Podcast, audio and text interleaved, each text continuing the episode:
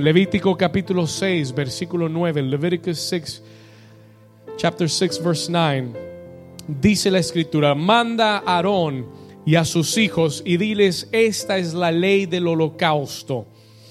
El holocausto estará sobre el, dice, sobre el fuego.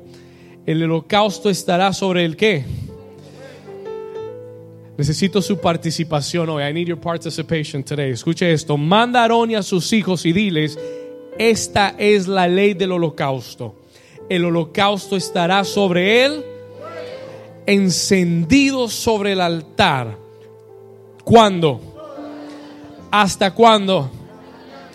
Y repita esto, el fuego del altar arderá en él. Versículo 10, y el sacerdote se pondrá su vestidura de lino y vestirá calzoncillos de lino sobre su cuerpo. Y cuando el fuego hubiere consumido el holocausto, apartará las cenizas de sobre el altar y las pondrá junto al altar. Versículo 11, y después que quitará sus vestiduras y se pondrá otras ropas. ¿Y qué hará? Y sacará las que las cenizas fuera del campamento a un lugar limpio. Versículo 12. Y el fuego encendido sobre el altar, no que. Y el fuego encendido sobre el altar no se apagará, sino que el sacerdote pondrá, dice, en él leña cuando cada mañana y acomodará el holocausto sobre él y quemará sobre él las grosuras de los sacrificios de paz. Terminamos en el 13. We'll finish in 13. Léalo conmigo fuerte. Dice, el fuego arderá continuamente en el altar. No se apagará. Dígale a su vecino, el fuego no se apagará. Ahora dígale al otro vecino como profetizando esta mañana, dígale, yo declaro que el fuego no se apagará. The fire will not be turned off. ¿Cuántos dicen amén? Puede tomar su lugar. Take your place. El fuego no qué? El fuego no se apagará. Si usted está tomando nota en esta mañana, puede poner este título. You could put this title on your notes el fuego no se apagará. En este pasaje del Antiguo Testamento, en this Old Testament scripture, Dios le da unas instrucciones muy específicas a los sacerdotes. Escuche esto. Dios le da instrucciones muy específicas a los sacerdotes, que eran los que ministraban y estaban continuamente en la presencia de Dios. They were the ones ministering before the Lord continuously. Ellos, los sacerdotes, eran en el Antiguo Testamento, en el tabernáculo, eran los que presentaban las ofrendas, presentaban los sacrificios en el altar delante del Señor. ¿Para qué? Para que hubiera comunión entre Dios y el pueblo. ¿Estamos ahí? ¿Vamos bien hasta ahí?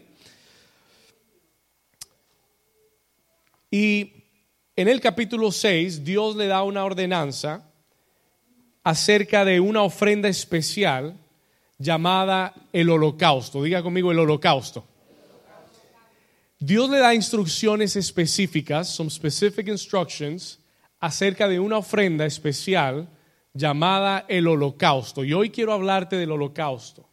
Quiero hablarte de esta clase de ofrenda que se le entregaba al Señor, que era muy importante. Y el holocausto, si usted está tomando nota, if you're taking note, yo quiero enseñarle lo que es el holocausto. I want to teach you what this uh, burnt offering meant. Escriba esto, la palabra holocausto es una palabra compuesta, it is a compound word, son dos palabras en el hebreo. Y la primera de ellas es olor fragante. La palabra holocausto literalmente quiere decir algo que tiene un buen olor. It has a good smell tiene un olor fragante. Diga conmigo, olor fragante. Y la segunda palabra del holocausto, la segunda, el segundo significado, no es solamente algo que tiene un olor fragante, pero es algo que sube a la presencia de Dios. Entonces, algo que es elevado, algo que sube y algo que tiene un olor, ¿un olor qué?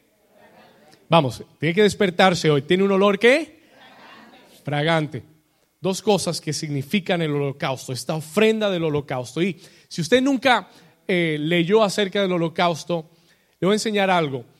De todas las ofrendas que Israel llevaba al tabernáculo, de todas las ofrendas, los sacerdotes podían tomar de las ofrendas una parte para sí mismo.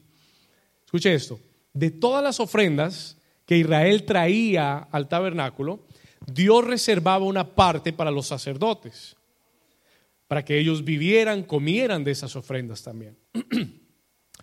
Pero había una sola ofrenda llamada el holocausto, de la cual los sacerdotes no podían tocar. They could not touch. Porque el holocausto era la única ofrenda que era 100% y totalmente para Dios. ¿Estamos acá? El holocausto era la única ofrenda que era entregada total y únicamente para Dios. Entonces, se traía un animal, escuche esto, se traía un animal, se presentaba al sacerdote, el sacerdote lo tomaba, lo ponía sobre el altar y prendía el fuego y el fuego era un fuego lento, it was a slow fire y el, y el fuego consumía completamente todo el sacrificio desde la noche hasta la mañana. Y el fuego ardía continuamente en el altar para que se consumiera la ofrenda totalmente. ¿Cuántos están conmigo hasta ahí? Muy bien. Esto es lo que era el holocausto. Escuche esto. Entonces, cuando el fuego comenzaba a consumir la ofrenda, subía un humo y eso era para Dios, esa entrega total. Escuche esto, anote esta, eh, frase, esa entrega total del holocausto era la ofrenda que Dios llamaba olor fragante. ¿Cuántos han oído esa expresión antes en la Biblia? Olor fragante a Dios. El olor fragante era producido por una ofrenda o un sacrificio que era entregado totalmente a Dios. Puede decir una vez más, el olor fragante era el olor de una ofrenda que era entregada a Dios totalmente, totalmente consagrada para Dios, totally consecrated to the Lord. Esto es un símbolo de adoración. This is a symbol of worship. Escúcheme bien. Esta ofrenda donde hay una entrega total es un símbolo, it is a symbol de lo que está supuesta a ser la adoración. What worship is supposed to be.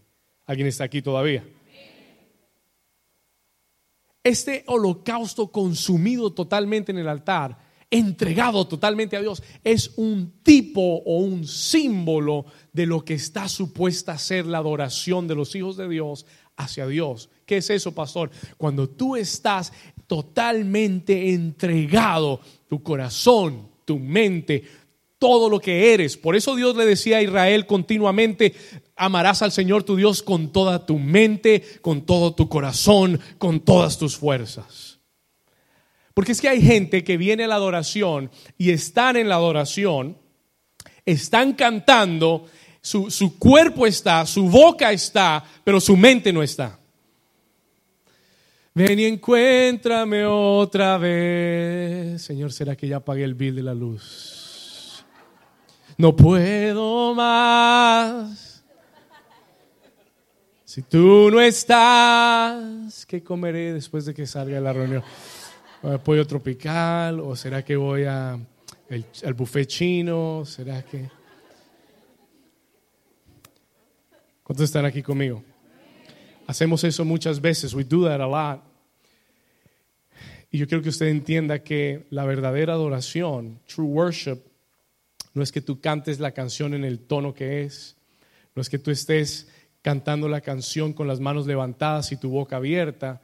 Yo quiero que entiendas que la verdadera adoración, escuche esto, la verdadera adoración es cuando tu corazón está ahí, tu mente está ahí. ¿Cuántos están aquí? y tú estás entregándote completamente, espíritu, alma y cuerpo, siendo entregado a Dios. Alguien dice amén. Alguien le da un aplauso al Señor por that is what worship. Eso es eso es un holocausto. That is a holocaust, a burnt offering to the Lord. Una entrega total, a complete surrender. Una entrega total a Dios. Cuando no estamos totalmente entregando nuestro corazón a Dios, no es un holocausto. It's not a burnt offering. ¿Cuántos están aquí conmigo? Ahora, en el versículo 12, si usted me acompaña, el Señor dice algo muy interesante y Él lo repite. He repeats this. Y hoy estoy hablando a su corazón. Yo quiero que usted se vuelva un estudiante esta mañana conmigo. Mire el versículo 12, verse 12. Look at this. Y el Señor le dice algo muy, muy interesante y lo repite. Él dice, y el fuego encendido sobre el altar, ¿no qué? Ahora, note esto, él dice, el fuego encendido, hay una, hay una orden de Dios, there's an order from the Lord, there's a commandment from God. Hay una orden de Dios y es que el fuego encendido en el altar, no sé qué, will not be let, let off, will not be put off. Que no se apague. Y en el versículo 13, acompáñeme al 13, salte otra vez conmigo, salte al 13, dice, y el, una vez más, léalo conmigo, dice, y el fuego, ¿qué, qué hará? ¿Cómo arderá? En el altar. Y repite, y no se apagará. Dios dice dos veces en dos versículos, repite algo. ¿Cuántos saben que cuando Dios repite algo hay que ponerle atención? Dios no repite todo. God does not repeat everything. Pero cuando Él repita algo en la escritura, usted regrese y vuélvalo a leer. Porque cada vez que Dios repite algo hay que ponerle mucha atención. Y dos veces Él dice, el fuego tiene que arder continuamente en el altar y el fuego no se puede apagar. Toca al vecino y dile, el fuego no se puede apagar. Mm. ¿Cuántos están aquí todavía? ¿Por qué Dios hace tanto énfasis en el fuego? Why does God emphasize the fire so much? ¿Por qué Dios repite dos veces acerca del fuego y dice el fuego tiene que arder continuamente? ¿Por qué Dios dos veces repite y dice el fuego no se apagará? The fire cannot be put off. Porque lo que hace la diferencia, escuche bien esto, listen to this carefully. Lo que hace la diferencia no es realmente el sacrificio, it's not really the sacrifice. Lo que hace la diferencia es el fuego. Por favor, escriba esto. Lo que hace la diferencia, what makes the difference, lo que hace la diferencia en tu vida es el fuego. It's the fire. Se lo voy a explicar. Let me explain this to you. Es el fuego lo que consume el sacrificio. Es el fuego lo que hace que el sacrificio tenga olor fragante a Dios. Please pay attention to this. Es el fuego lo que hace que lo que está siendo sacrificado pueda subir ante Dios. Y es el fuego lo que hace que lo que se, se sacrifica suba con olor fragante. Pregunta, todos los teólogos, todos los estudiosos, yo sé que esto suena sencillo, pero si usted lo digiere, This, is heavy. Escúcheme bien. Pregunta para todos los teólogos estudiosos de la palabra. ¿Qué sucede si usted toma un sacrificio, lo pone en el altar, pero no hay fuego? But there is no fire. El primer día estará ahí en el altar. He'll be there in the altar. Un animal muerto ahí en el altar, sacrificado. Pero el segundo y tercer día se va a comenzar a descomponer. Va a comenzar a apestar. Y va a comenzar a traer muerte. Please pay attention to what I'm saying. Lo que hace la diferencia no es tanto el sacrificio, not so much the sacrifice, pero el fuego que lo consume Y es el fuego lo que hace que suba a Dios y que sea agradable a Dios. Escriba esto. Es el fuego lo que hace que suba. Es el fuego lo que hace que el sacrificio suba y sea olor fragante. Es el fuego en tu vida, no tanto el sacrificio, not so much the sacrifice, porque muchos hacemos sacrificios para Dios, porque muchos trabajamos arduamente para Dios, pero no es tanto lo que, lo que sacrificamos y hacemos, es más el fuego que lo consume que lo que estamos sacrificando. Ajá, ¿alguien está aquí conmigo? Lo que realmente hace que lo que tú hagas para Dios agrade a Dios y lo que realmente hace que llegue, porque ¿cuántos saben que no todo lo que hacemos para Dios agrada a Dios? Mm, mm. ¿Cómo así, pastor? Sí, sí, sí, escúcheme. No todo lo que hacemos para Dios agrada necesariamente a Dios. No todo es aceptable delante de Dios. Podemos estar haciéndolo para Dios. We could be doing it for God. Yo puedo estar predicando, puedo estar cantando, puedo estar danzando, puedo estar sirviendo en la iglesia y no quiere decir que Dios está agradado de lo que estoy haciendo. ¿Alguien está aquí todavía? Estamos acá. Are you here? Listen to me carefully. Y lo que te estoy diciendo esta mañana es que lo que hace la diferencia, what will make the difference, es el fuego que está ardiendo, que va a tomar lo que estás haciendo, por muy grande o muy pequeño que sea, y lo va a hacer subir ante Dios. Y cuando Dios lo huela, ¡uh!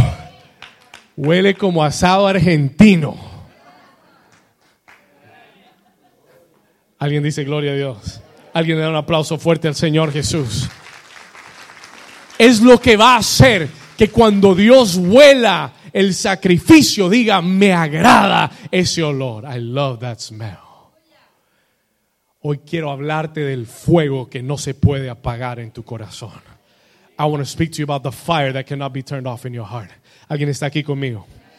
¿Alguien necesita el fuego de Dios? Ok, el 80%, gloria a Dios. ¿Alguien necesita el fuego de Dios? Este mensaje es para la iglesia. This is a message for the church. Escúcheme bien.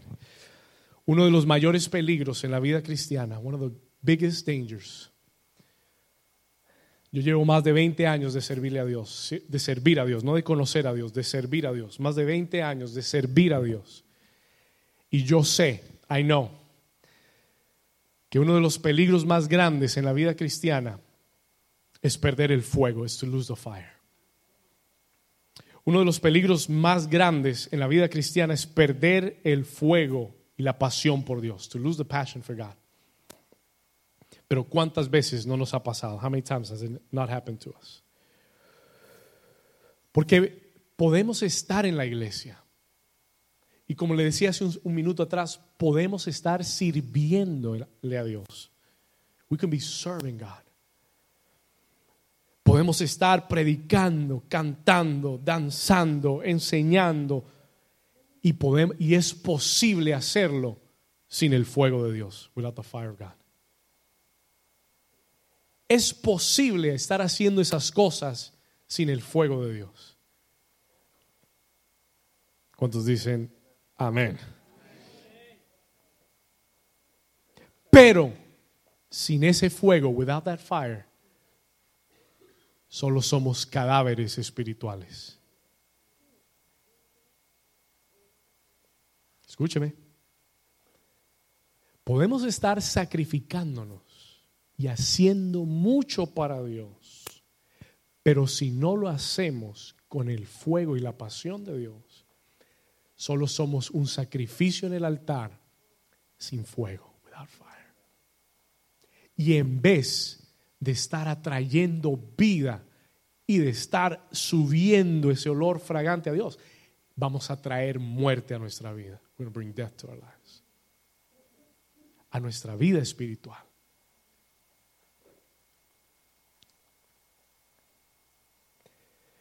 El Señor me dijo esto, the Lord told me this.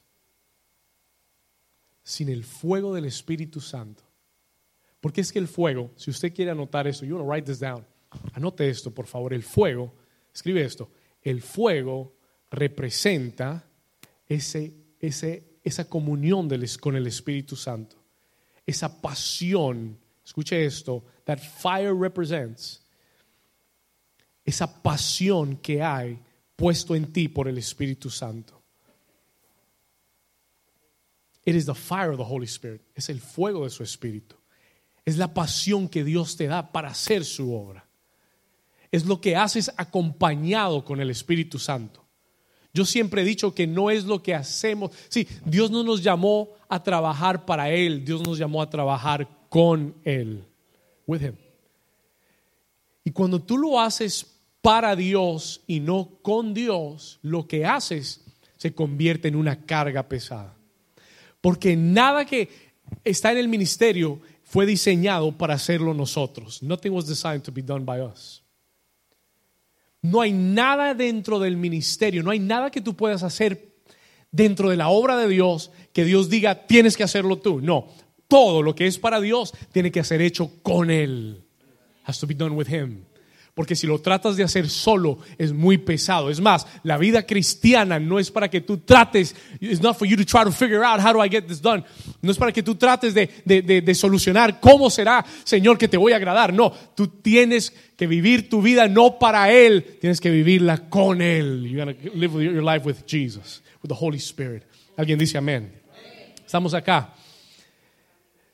Por eso Jesús dijo, mi yugo es fácil y ligera mi carga. El día que el yugo se vuelve pesado y estás no, no yendo ligeramente, sino arrastrándote por el piso, that day, ese día tú tienes que decir y tú tienes que mirar en el espejo y entender que algo estás haciendo mal. You're doing something wrong. El día que la vida espiritual se vuelva una carga, el día que no tengas pasión y emoción por las cosas de Dios, tienes que mirar al espejo. You need to look in the mirror y tienes que decir, Señor, ¿qué estoy haciendo mal? Porque tú dijiste, mi yugo es fácil, ligera mi carga. Vamos, mira al vecino y dígale, el fuego no se apagará.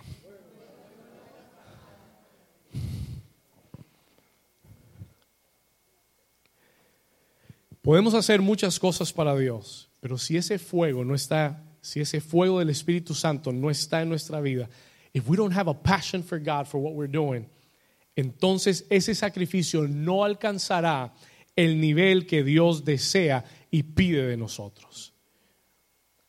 Y no solamente que no alcanzará el, el nivel de lo que Dios pide, no tendrá efectividad. It will not be effective.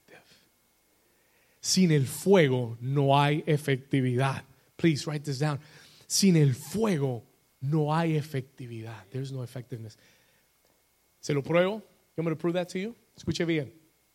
Cuando el Señor Jesús resucitó, se le apareció a sus discípulos.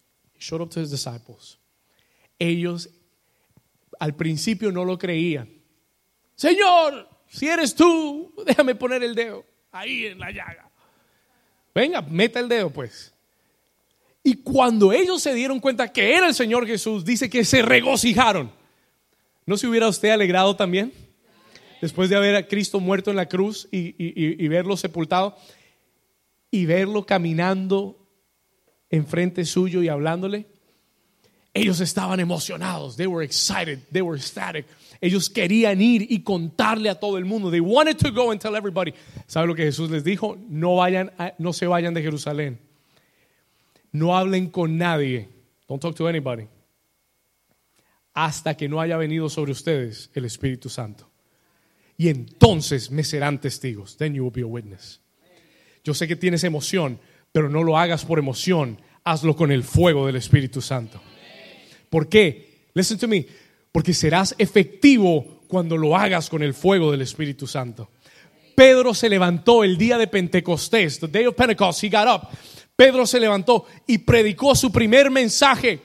Y, no, no fue un mensaje tan bueno. Wasn't such a good message. Yo he predicado mejores mensajes. Yo, lo leí, yo dije, ¿cuál fue el mensaje que predicó Pedro? Hermanos, estos hombres no están borrachos, es el Espíritu Santo que fue prometido. O el capítulo 2, en los posteros días derramaré de mi espíritu. easy message. Pero ese día se convirtieron más de tres mil judíos. Alguien dice gloria a Dios. La pregunta es ¿por qué? The, answer, the question is why.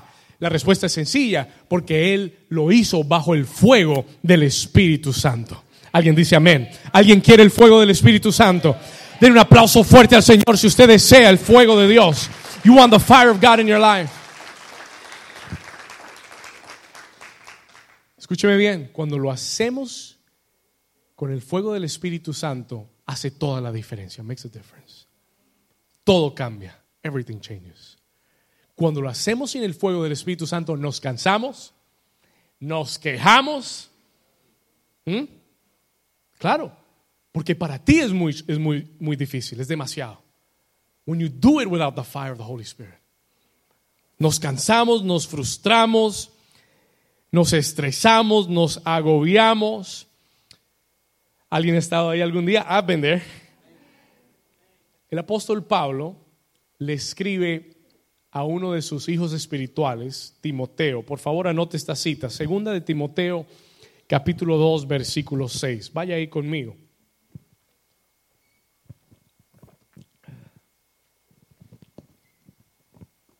¿Cuántos Dios les está hablando hoy?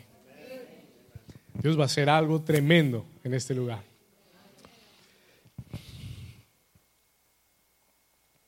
En 2 de Timoteo 2.6, Pablo le escribe a su hijo espiritual, Timoteo. Timoteo es un pastor, he's a pastor. Es un pastor en la iglesia de Éfeso. Es un pastor joven. He's a young pastor. Y le escribe estas palabras, segunda de Timoteo 2.6, le dice, por lo cual te aconsejo, ¿estamos ahí? Segunda de Timoteo, o lo escribí mal, será primera de Timoteo, First Timothy, Venimos acá. Primera de Timoteo, tal vez. 2.6, si alguien me ayuda, mire eso conmigo. Muy bien, Primera de Timoteo 2.6, ¿lo tienes? Ok, no. No, no. Uh, Gaby, help me look. O segunda de Timoteo, a ver si. Timoteo, ¿dónde estás que no te veo?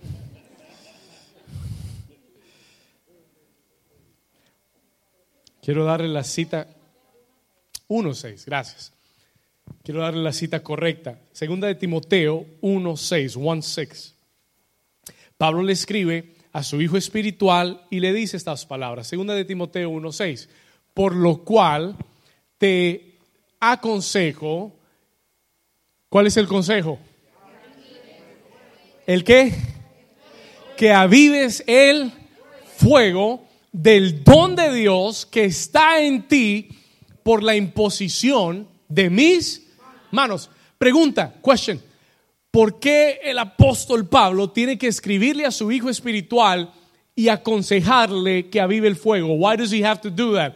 Porque posiblemente lo vio, lo escuchó y, y dijo o se dio cuenta que Timoteo estaba desanimado, cansado, estresado, tenía una iglesia grande que dirigir y posiblemente había perdido el fuego o estaba perdiendo el fuego. La pasión lo vio apagado. He saw him turned off. ¿Ha visto a alguien apagado? You seen somebody turned off? ¿Has visto a alguien cansado, estresado, agobiado? Y posiblemente esta es la condición que él notó en Timoteo y le dice, Timoteo, te aconsejo, I gotta advise you, tienes que avivar el fuego del don de Dios que está en ti. Dios te llamó a hacer su obra. Tú eres un pastor de multitudes, eres un predicador, eres un evangelista, eres un profeta, eres un siervo, eres un adorador, eres una sierva de Dios. Aviva el fuego. Toca al vecino y dile, vecino, te aconsejo, aviva el fuego. Push somebody, empújalo y dile, aviva el fuego que está dentro de ti. ¿Cuántos dicen amén? A veces necesitamos ese consejo. Sometimes we need that advice. Es posible estar pastoreando y tener el fuego apagado. Es lo que Pablo nos enseña. Es what Paul is teaching us. Es posible estar sirviéndole a Dios y tener el fuego apagado. And to have your fire turned off. En Apocalipsis capítulo 2, el Señor Jesús le manda un mensaje. He sends a message. Vaya ahí conmigo, Apocalipsis capítulo 2, Revelation chapter 2. Apocalipsis es el último libro de su Biblia, the last book of your Bible.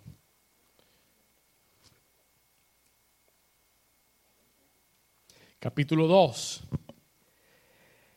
Mire el título. Look at the title en su Biblia. ¿A quién le escribe? ¿A qué iglesia le escribe este mensaje? A la iglesia de. ¿Estamos acá? Eh, si usted mira su Biblia, yo sé que aquí no aparece, pero en su Biblia dice mensaje del Señor Jesús a la iglesia de Éfeso, la misma iglesia que Timoteo pastoreaba en Éfeso. Pon atención a esto. Versículo 2, vamos a leerlo aquí. Yo conozco tus obras. ¿Y tú qué? Oh, la iglesia de Éfeso no era perezosa. La iglesia de Éfeso trabajaba duro. They work hard. Escuche esto. Y no solamente trabajaban duro, tenían qué? ¿Cuántos creen que esas son cosas buenas? Amén. Y que no puedes soportar a los malos. Y has probado a los que se dicen ser apóstoles y no lo son y los has hallado mentirosos. El Señor dice, wow, iglesia de Éfeso, estás tremenda. Versículo 3, verse 3. Y has, ¿qué más? Has sufrido y has tenido. Y otra vez le dice, y has trabajado arduamente. Has llegado temprano a la iglesia, has puesto los equipos, has arreglado las sillas, has ido a evangelizar, has estado en, todo lo que la iglesia hace. Ahí estás metido, estás trabajando arduamente. You're working, you're working real hard for me. Por amor de mi nombre y no has desmayado. Lo has hecho por amor de mi nombre y no te has rendido. ¿Cuántos dicen gloria a Dios? Vamos bien, versículo 4. Pero tengo contra ti que has dejado.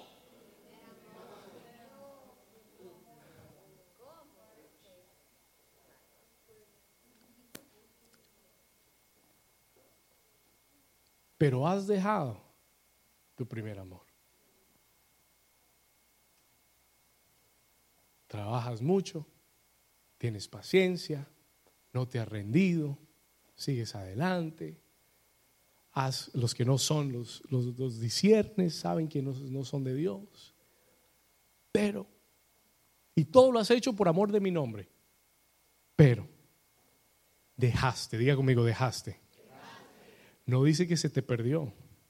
It does not say you lost it. It says you left it. Escúchame, por favor, ponme atención. No dice que se, no dice que se te perdió. No dice que se, se extravió, no, no, no. Tú lo dejaste, you left it. Dejaste tu primer amor. ¿Cómo es posible trabajar para Dios y, y haber dejado el primer amor? Entonces, left your first love. Porque trabajas tanto para Él, o se lo voy a decir de esta forma, estás tan ocupado en la obra de Dios que se te olvidó el Dios de la obra. I'm going to say. Se lo voy a decir otra vez. Estás tan ocupado en la obra de Dios que se te olvidó ocuparte del Dios de la obra. Y por eso yo no puedo hacer cosas simplemente para Dios. Necesito hacerlas con Dios. Y esto que perdiste tu primer amor es perdiste el fuego. You lost the fire. Lo haces, pero sin amor genuino. Lo haces, pero ya no lo haces con pasión. ¿Usted se recuerda cuando conocimos a Dios por primera vez? ¿Usted se recuerda las lágrimas que salían de nuestros ojos, el amor que sentíamos por Dios. You remember that fire, that love we felt for God? Esa pasión, ese anhelo, Señor, yo hago lo que sea por ti. Mándame a África, a Mozambique, a Liberia, donde sea. Yo muero por ti. Y el Señor dice, ve al grupo de vida. Ay, estoy muy ocupado para ir al grupo de vida. ¿Cuántos dicen amén? Ah, no puedo hoy, Señor. Diga conmigo, el fuego no se apagará. Y él le dice, has dejado, you've left your first love, has dejado tu primer amor, has perdido el fuego, has perdido la pasión, no la perdiste, la dejaste, you left it, la dejaste. No fue un accidente, it wasn't an accident. Escúcheme bien, no fue un accidente. Hay cosas que dejamos de hacer en nuestra vida que hacen que la pasión se apague. ¿Estamos acá? Y le voy a hablar de esto en un momento. Y por eso tú tienes que, no importa lo que hagas para Dios, que nunca la obra de Dios sea más importante que el Dios que te llamó a hacer su obra. ¿Cuántos dicen amén? ¿Cuántos le dan un aplauso fuerte al Señor Jesús? Vamos. Give the Lord a hand clap. ¿Cuántos necesitan ese fuego en su vida? ¿Cuántos necesitan renovar ese fuego y esa pasión por Dios? Yo no quiero, yo no quiero matarme para Dios, sacrificarme para Dios y que Dios me venga a decir un día, hiciste muchas cosas para mí, pero me dejaste a mí. Miren lo que él dice en el siguiente versículo, en el 5. Look at what he says in verse 5. Recuerda, por tanto, de dónde has caído. Y miren la advertencia. Look at the warning here. Recuerda de dónde has caído y qué tienes que hacer. Arrepiéntete. Y haz qué? Las primeras obras. En un rato le voy a hablar de esto. Pues si no, y esta es la parte que quiero enfatizarte, si no, vendré pronto a ti y quitaré tu candelero de su lugar. ¿Qué va sobre el candelero? El Señor dice, si no hay fuego, yo te remuevo totalmente.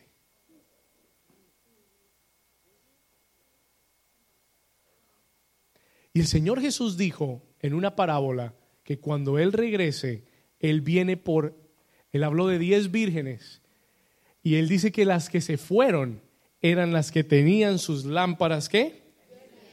Ellos no usaban bombillos y luz eléctrica. Lo que estaban encendidas eran con qué? Con fuego. With fire. Estaban prendidas porque había fuego. There was fire in there. El Señor Jesús regresa por una iglesia que esté en no, no, no, dígamelo fuerte. Una iglesia que esté en fuego. fuego. Fire. Y esa es la responsabilidad que tenemos. Él le dice, tienes que arrepentirte. Dicho sea de paso, la iglesia de Éfeso desapareció. No quedó nada. There's nothing left. Escuche, arrepiéntete, haz las primeras obras, porque si no vendré pronto a ti y quitaré tu... Este es el Señor Jesús hablándole. E, esto no es el Antiguo Testamento, esto no, no fueron los profetas, no, no, no. Esto es hablando de este momento, de este tiempo para nosotros. Dice, vendré pronto a ti y quitaré tu candelero de su lugar si no te hubieres arrepentido. ¿Cuántos dicen amén? ¿Cuántos necesitan el fuego? Escuche esto, y esto es lo que Dios quiere hacer. This is what God wants to do. Escúchame bien, lo que Dios quiere hacer en New Season para el 2019, el resto de este año, desde este momento, estamos comenzando el mes de mayo, we're in the month of May, quinto mes del año, diga quinto mes. Cinco es gracia, five is grace. Gracia para salir de donde estás, gracia para avanzar, gracia para ir a otro nivel. Y en el 2019, lo que resta de este año y lo que Dios va a hacer es para que tú y yo caminemos, trabajemos bajo el fuego del Espíritu Santo en nuestra vida y seamos más efectivos, that we could be more effective, que podamos levantar esa carga, ese peso del corazón y correr hacia lo que Dios tiene para nosotros. Alguien le da un aplauso fuerte al Señor.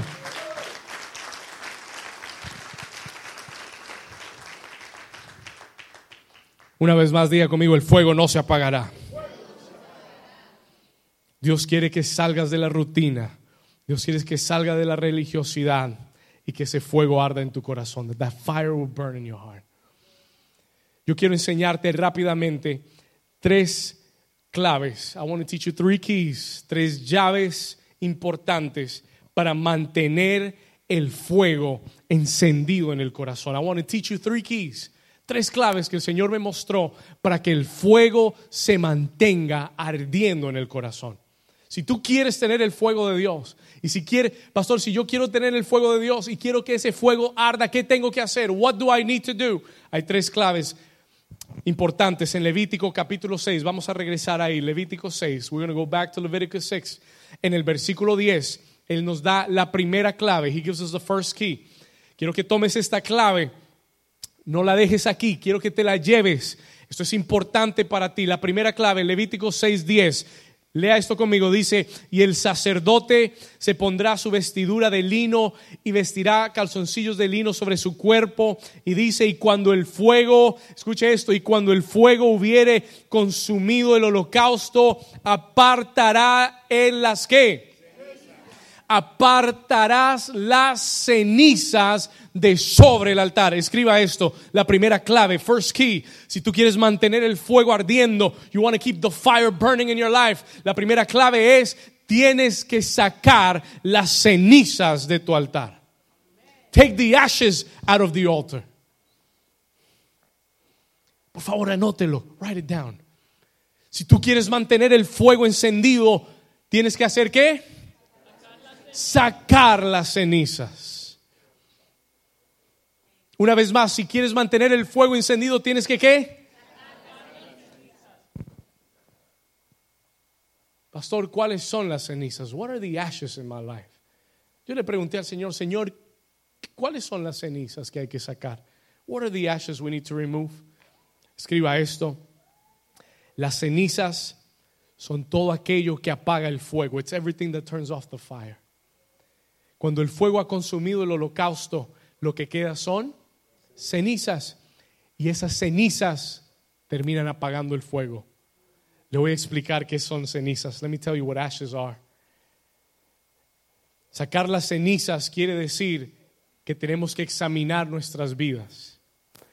Tú debes continuamente examinar tu vida. Continuously examine your life. Esto es algo que todo cristiano debe hacer. Recién convertido, si tienes cinco años en el Evangelio, si tienes 20 años en el Evangelio, si llevas mucho tiempo con Dios, debes continuamente analizar tu vida. You need to look in the mirror. Tienes que mirar al espejo cada mañana, al espejo espiritual, así como se ve en el espejo natural, tres veces al día. Por bajito, las mujeres perdimos el conteo. Espiritualmente, spiritually, tú tienes que examinarte todos los días. Every day you have to look in the mirror. Todos los días mirar al espejo espiritualmente y examinar tu vida con Dios. Escúcheme bien. ¿Qué cosas hay que no le agradan a Dios? ¿Qué cosas hay en mi vida que no le agradan? What are the things in my life that he's not pleased with?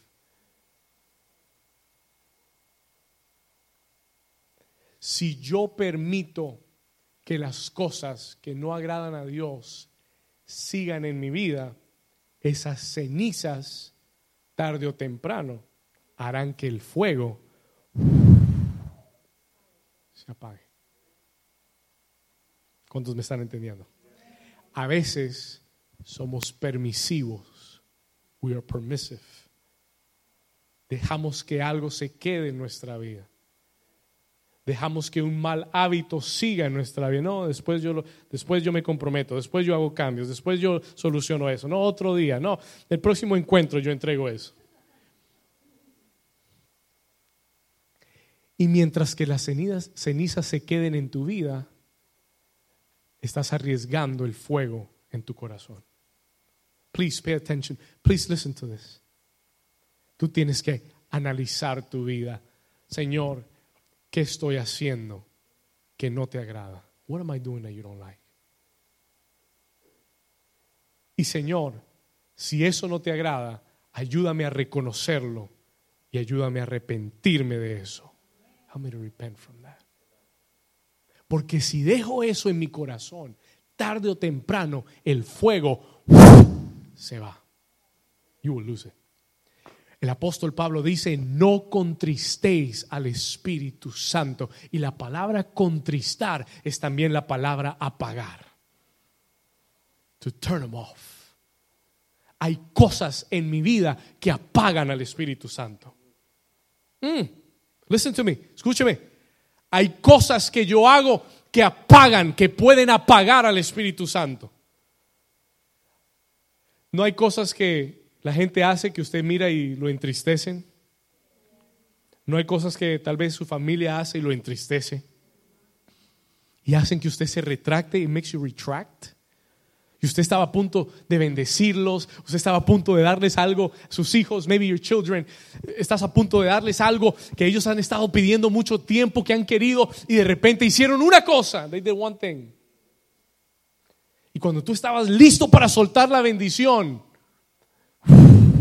te entristecieron y te retraes y aguantas la bendición. You hold, ¿Cuántos padres se identifican con eso? You identify with that? El Padre Celestial, el Espíritu Santo de Dios. De la misma forma, muchas veces, escúcheme, muchas veces mira nuestra vida y lo que ve son cenizas y ashes. ¿Cuáles son algunas cosas, pastor? Anote este texto, por favor, Efesios capítulo 4, Ephesians chapter 4. Le voy a dar una lista. Let me give you a list. Una lista importante. Y usted se sorprenderá. You'll be surprised. Efesios 4, 25. Voy a leer del 25 en adelante. Mire lo que el apóstol Pablo nos enseña. Quiero leer esto. Sígame acá. Él nos da una lista de cosas que son cenizas. These are ashes for our lives. Pon atención. Él dice, por lo cual desechando. ¿Qué, debemos hacer? ¿Qué hay que hacer con las cenizas? Ah, desechar es votar. Desechar es sacarlo de tu vida. That's what it means. Él dice, por lo cual, desechando la mentira. La mentira. Blanca, negra, gris, amarilla. La mentira es mentira. Y la Biblia dice que los mentirosos no heredarán el reino de los cielos. Como decía mi papá, no se vista que no va. Si usted es un mentiroso, si usted miente, si usted practica la mentira, si la mentira es parte de su estilo de vida, entonces sepa que eso apaga al Espíritu Santo. That turns off the Holy Spirit. Y cada vez que usted diga una mentira, algo dentro de usted ¡ah! se va a contristar. ¿Cuántos me están entendiendo? Sigamos acá. Desechando la que hablad verdad cada uno con su prójimo, porque somos miembros los unos de los otros. Versículo 26, verse 26. Airaos, pero no pequéis. Ten cuidado con la ira. Be careful with anger. Escúcheme bien. Ten cuidado con la ira. Porque la ira contrista y apaga al Espíritu Santo. Cuando tú te iras, escuche, cuando estás enojado y la ira sale, eso apaga el fuego del Espíritu. Turns off the fire of the Spirit in your life. Él dice, puedes airarte, pero no peques. Cuando es pecado? Cuando el día pasa y yo sigo enojado cuando yo dejo que el enojo se, pase de un día a otro y entonces el enojo va. ¿Cuántos saben que el enojo nunca se queda del mismo tamaño? ¿Cuántos saben que el enojo nunca se queda del mismo tamaño? Y si usted no lo desecha, el enojo se va alimentando y va a qué? Creciendo y usted sigue pensando, yo no puedo creer lo que me hizo el pastor, yo no puedo creer que no me haya saludado, yo no puedo creer que me haya dicho eso en frente de la demás gente. Yo y usted deja que eso siga que creciendo, creciendo, creciendo, creciendo y la, y, la próxima vez ya usted se fue de la iglesia, you out of the church. ¿Sabe por qué? Porque dejaste que la ira creciera en tu corazón. La ira apaga al Espíritu Santo. Estás haciendo un negocio y te hacen, te hacen una mala jugada. Estás en tu casa con tu familia, tu esposa, tienen una discusión. No puedes permitir que la ira pase de un día a otro. Do not allow anger to go from a day to the next. Airaos, pero no pequéis. No se ponga el sol sobre tu enojo. No te acuestes con ira en tu corazón. No te acuestes enojado. Si te acuestas enojado, vas a perder el fuego del Espíritu Santo. You're going to lose the fire of the Holy Spirit. ¿Alguien está aquí todavía? ¿Qué hago si estoy enojado? Bueno, primero que todo, vaya ante Dios y entréguele su enojo. Número dos, hable con su esposo, hable con su esposa, hable con el jefe, hable con el amigo. Perdónelos, forgive them. Perdónalos. Dile, Señor, yo rehuso apagar el fuego en mi corazón. Yo rehuso irme enojado a dormir. Habla con quien tengas que hablar y desecha las cenizas. Le, le aseguro que vas a seguir caminando en el fuego de Dios. Estamos acá. Alguien dice amén. Alguien dice eso es para mí, pastor. Sigamos acá, verse 27, versículo 27. Mira lo que dice. No deis lugar al diablo. Cierra la puerta y ponle candado. Lock your door.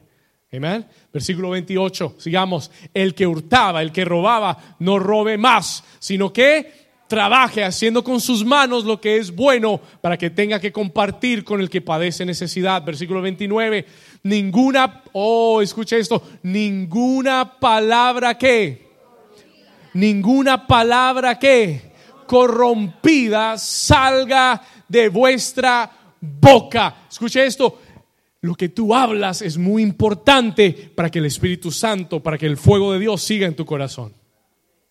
Tus palabras son demasiado importantes.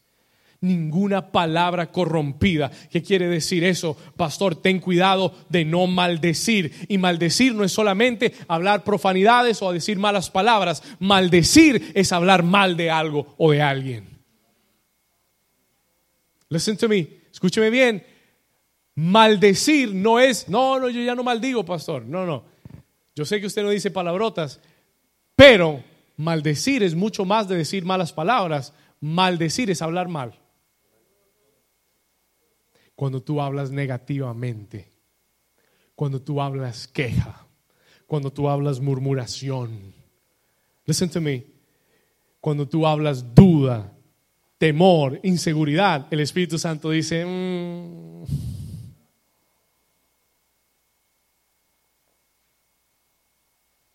Por eso tú tienes que cuidar tu boca, tienes que cuidar las palabras. Dice, desecha las palabras corrompidas. Mire lo que dice vuestra boca. Tienes que hablar la que sea buena para la necesaria edificación. Si lo que estoy a punto por decir no edifica a nadie, no lo digo. Alguien dice amén, o se van a quedar callados ahora, sí.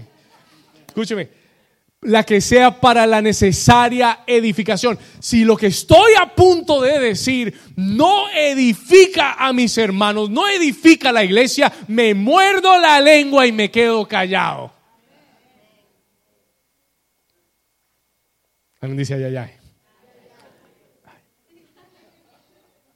¿Cuántos me están entendiendo? Y usted tiene que ser consciente que esas son cenizas. Son sencillas, pero acumúlelas en el día y usted verá cómo el fuego se le va. You lose the fire.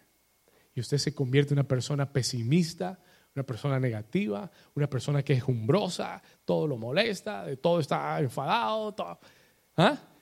cara de limonada todo el tiempo.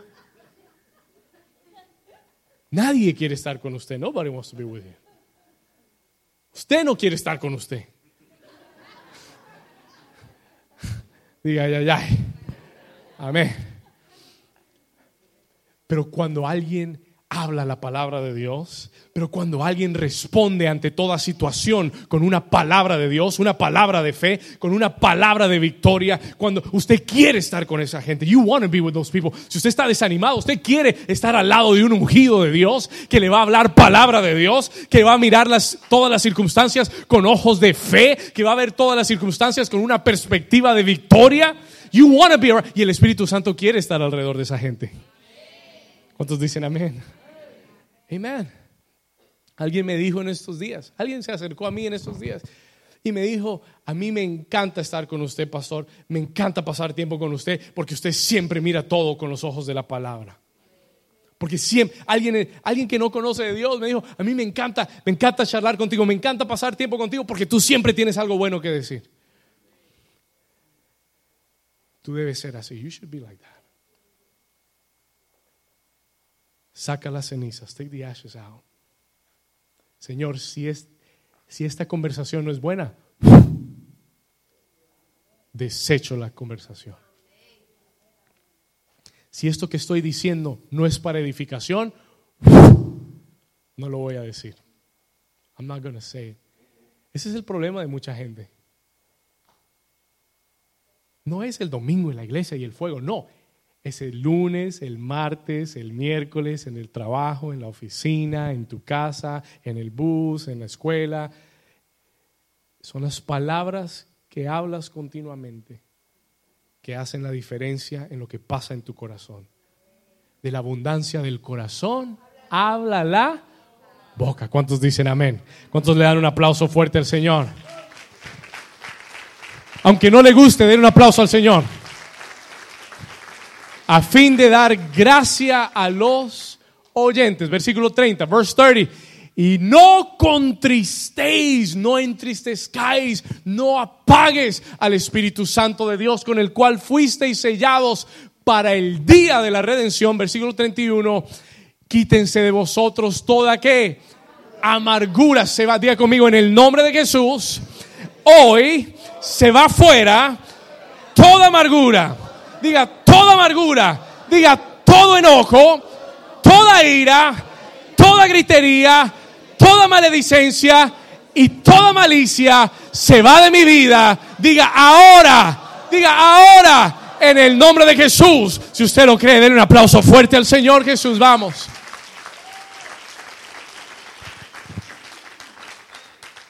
todo enojo, toda ira, toda gritería. Usted nunca, escúcheme bien, nunca debe tener una conversación que se eleve del nivel de una conversación normal.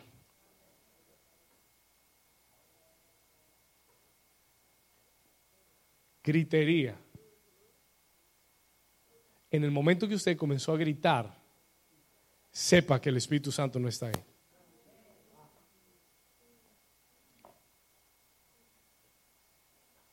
Lo voy a repetir. En el momento que usted tuvo que elevar su voz y gritar, el ambiente cambió. The atmosphere changed. Todo se amargó. Y el Espíritu Santo will not be there. Tenemos que cuidarnos de esto. Be careful with that. Ayúdame a cuidar mi corazón, Señor que se vaya toda amargura y todo enojo y toda ira que lleve a la gritería. ¿Cuántos dicen amén? Estamos hablando de cenizas. I'm talking about ashes in our lives. ¿Cuántos Dios les está hablando hoy? ¿Cuántos necesitaban oír esto? Amén. Solo 20, pero está bien. Sigamos. Las cenizas, escuche esto, también representan lo que queda del pasado, what is left from the past. Oh, hay gente que ceniza en tu vida. There are people that are ashes in your life. Hay gente que son cenizas. ¿Por qué? Porque cuando están alrededor tuyo, apagan el fuego de Dios.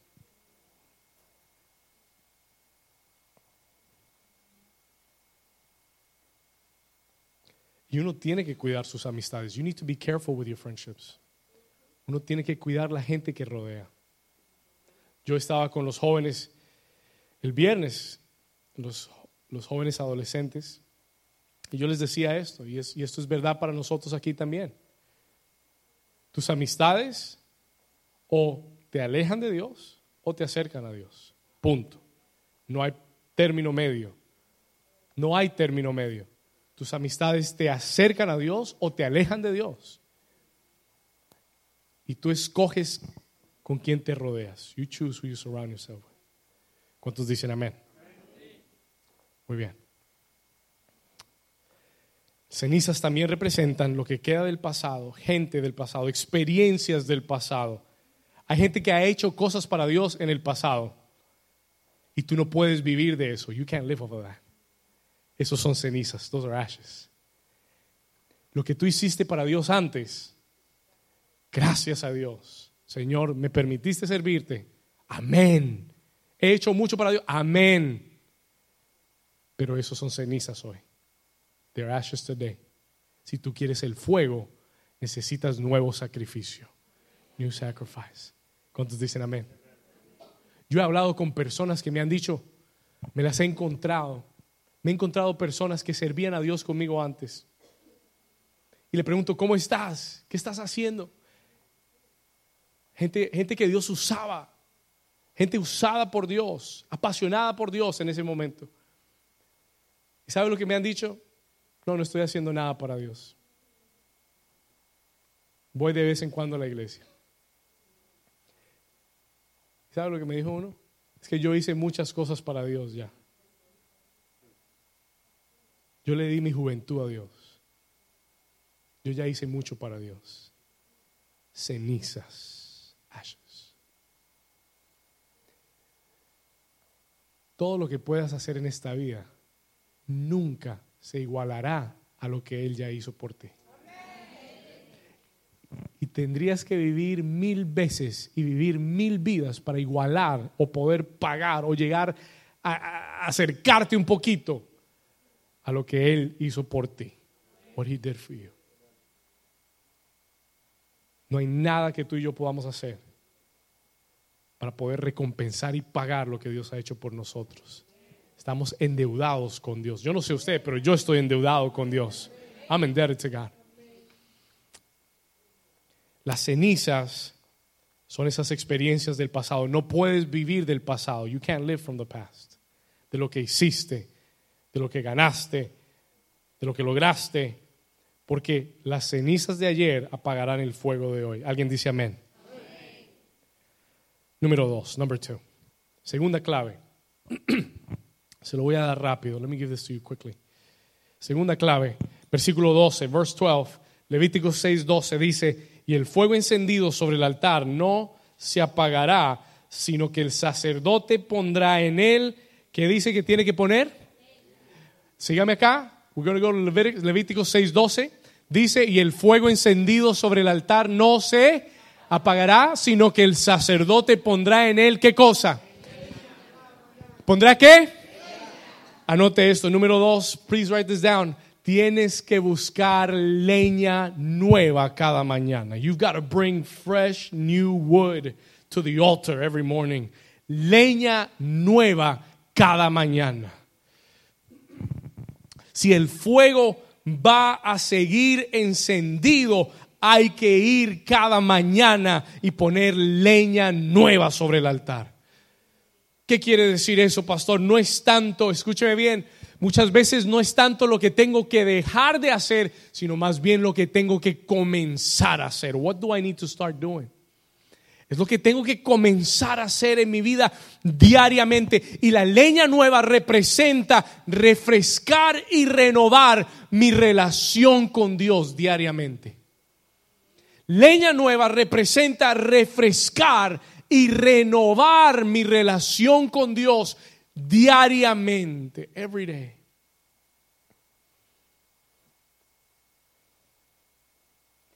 Porque de qué me sirve sacar las cenizas si no hay leña fresca.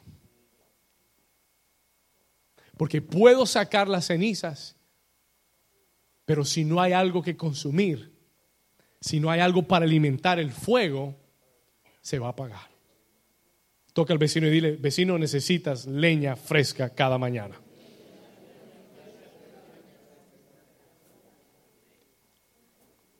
Tú tienes que buscarla. You gotta look for it. ¿Cómo encuentro esa leña, pastor? Busca leña fresca en la oración cada día. Prayer every day. Yo no entiendo cómo hay personas que se llaman cristianos y oran una vez a la semana. Es imposible, it is impossible.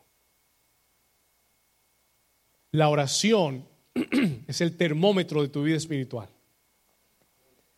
La oración es el termómetro de tu vida espiritual. La oración es el termómetro de tu vida espiritual. ¿Qué tan caliente está el fuego? Pues pon el termómetro en la oración.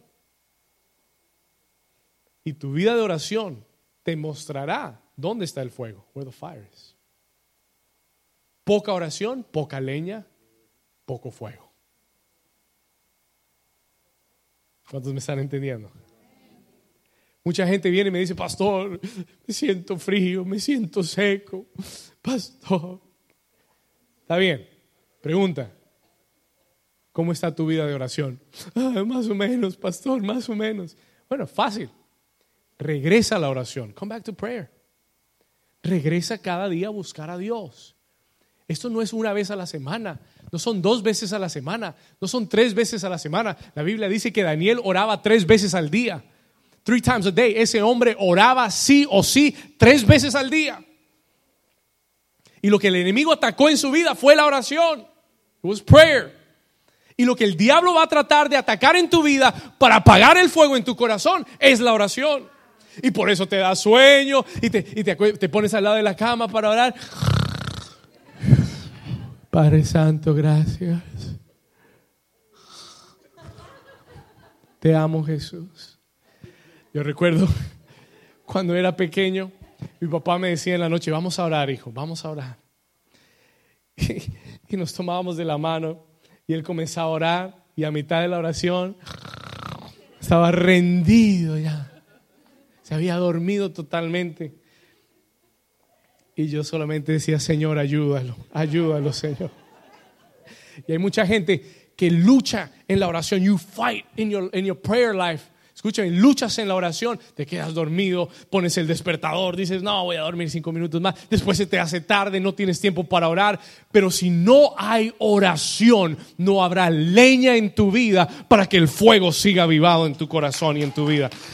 No hay vida espiritual si no hay oración. Tú puedes haber tenido un retiro glorioso con Dios, pero si no mantienes esa leña fresca cada mañana y lo buscas en oración y lo haces una parte importante de tu día, entonces verás que día tras día el fuego irá apagándose en tu vida y te enfriarás Tienes que buscar la leña en la oración. Tienes que buscar la leña en tu tiempo devocional con Dios, en la lectura de la palabra de Dios. You gotta read the word of God. Tienes que leer la palabra de Dios porque en su palabra Él te dará aliento, Él te dará vida, Él te dará consejo, Él te hablará y te dirá lo que tienes que hacer ese día. Hay gente que se pierde el memo de Dios diario, se pierde la palabra de Dios diaria para su vida. ¿Por qué? Porque no leen su Biblia, porque no toman un tiempo para Dios.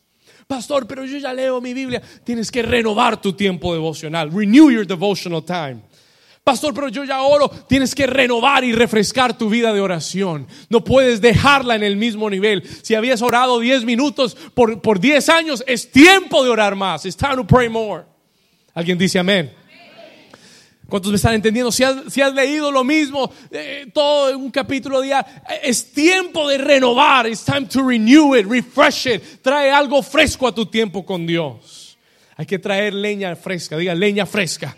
Cada mañana tienes que buscar leña en la adoración. You gotta look for that, for that wood in the, in the worship. La adoración trae leña fresca a tu vida cuando tú adoras a Dios con el corazón, como le decía al principio, no, no, no, no, no, cantando una canción con las manos levantadas, pero con la mente en lo que tienes que hacer mañana, no, con el corazón metido en la presencia de Dios. Busca la leña fresca de la adoración. Busca la leña fresca en la comunión con tus hermanos. ¿Sabe lo que pasa con un carbón? Cuando está encendido y se pega a otro carbón que está frío, ¿sabe lo que sucede? ¿Sí o no? ¿Sí han visto? Ahora que vayamos al parque le voy a demostrar. Vamos a poner ese carbón, uno encendido, que se pegue al otro.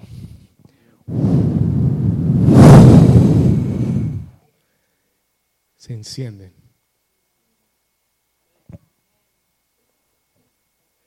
Pero cuando tú eres un llanero solitario, cuando tú quieres estar solo, tú corres el riesgo que si te caes, no hay nadie para que te levante. Por eso la comunidad de la iglesia es tan importante. This church community is important. Tú vienes a una reunión como esta, vas a un grupo de vida. Mire, el, jueves tuvimos nuestro grupo de vida con los hombres. Tenemos más de 13 hombres ahí, 12, 13 hombres, hablando con el corazón abierto, compartiendo lo que Dios está haciendo, las experiencias, las vivencias. Uno sale con el corazón encendido. ¿Sí o no, hombres? ¿Estamos ahí? We come out with our hearts. Wow, this was good. Esto fue bueno. Esto me sirvió. Esto me renovó. Esto mantiene el fuego encendido en el corazón. Alguien dice amén. Esa es la leña que necesitas. Tu iglesia, tus grupos, tu comunidad es importante para que tu fuego siga ardiendo.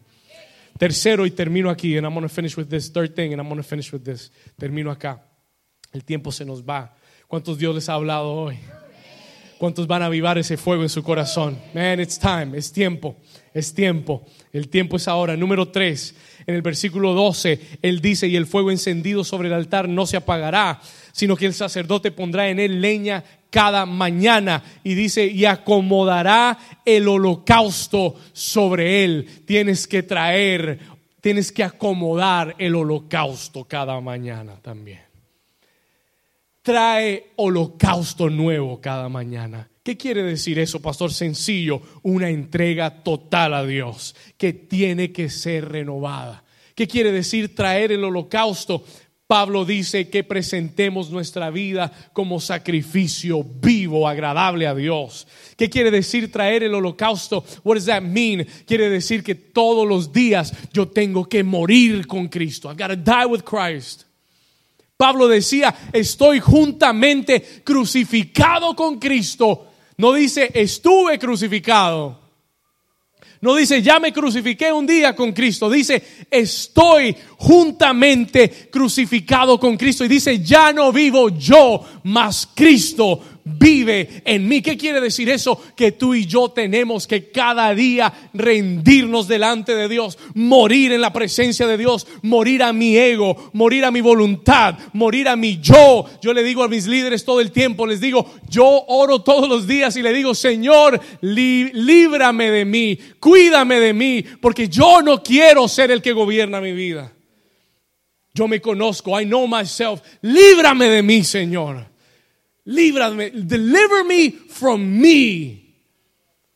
Y hay que morir con Dios todos los días. Y a diario tú tienes que entregarle tu vida. A diario tienes que decirle, Señor, tú eres el dueño de mi vida. Tú eres el Señor de mi vida. Gobierna mi vida. Every day you have got to, tienes que recordar, tienes que recordarle al hombre viejo que vive ahí. Porque hay días que el hombre viejo quiere tomar el control de nuevo. ¿Cuánto les ha pasado? Y tú tienes que llevar ese hombre viejo y clavarlo con Cristo. No, Señor, usted no hace lo que quiere. Usted tiene dueño. Se llama Jesús. Ay, no, no vayas a la iglesia. quédate aquí en las cobijas, siendo perecita aquí.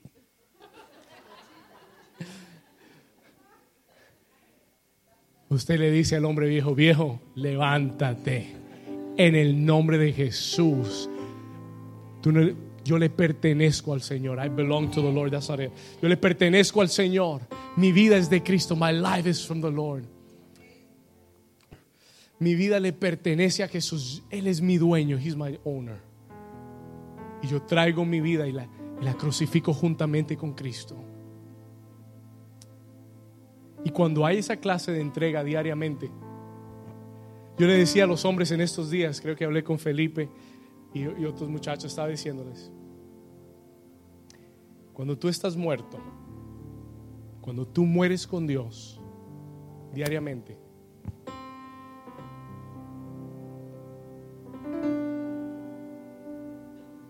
lo que te afectaba antes ya no te sigue afectando. Cuando tú mueres con Cristo, tú puedes poner cualquier tentación enfrente tuya pero alguien que está muerto no reacciona. Usted puede ponerle a un muerto un paquete de billetes de un millón de dólares. Puede pasarle por el frente lo que quiera. Pero cuando tú has muerto con Cristo, cuando estás juntamente crucificado, cuando te has entregado totalmente a Él, no hay nada que te pueda mover de la mano de Dios. ¿Alguien dice amén? Hay que morir todos los días. Every day we gotta die.